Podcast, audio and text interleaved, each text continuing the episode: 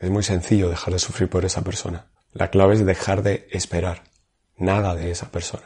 Esperas que te trate bien, que te dé cariño, pero no lo hace. Y el estar esperando eso te hiere. Deja de esperar. La vida te pone delante la realidad. Esa persona no hace eso. Tú eres idiota por estar esperando que alguien que no hace algo lo haga. Y el motivo que crees que va a hacer eso realidad es porque se trata de ti y van a hacer el esfuerzo por ti. Si alguien hace el esfuerzo de ser quien no es por ti, error.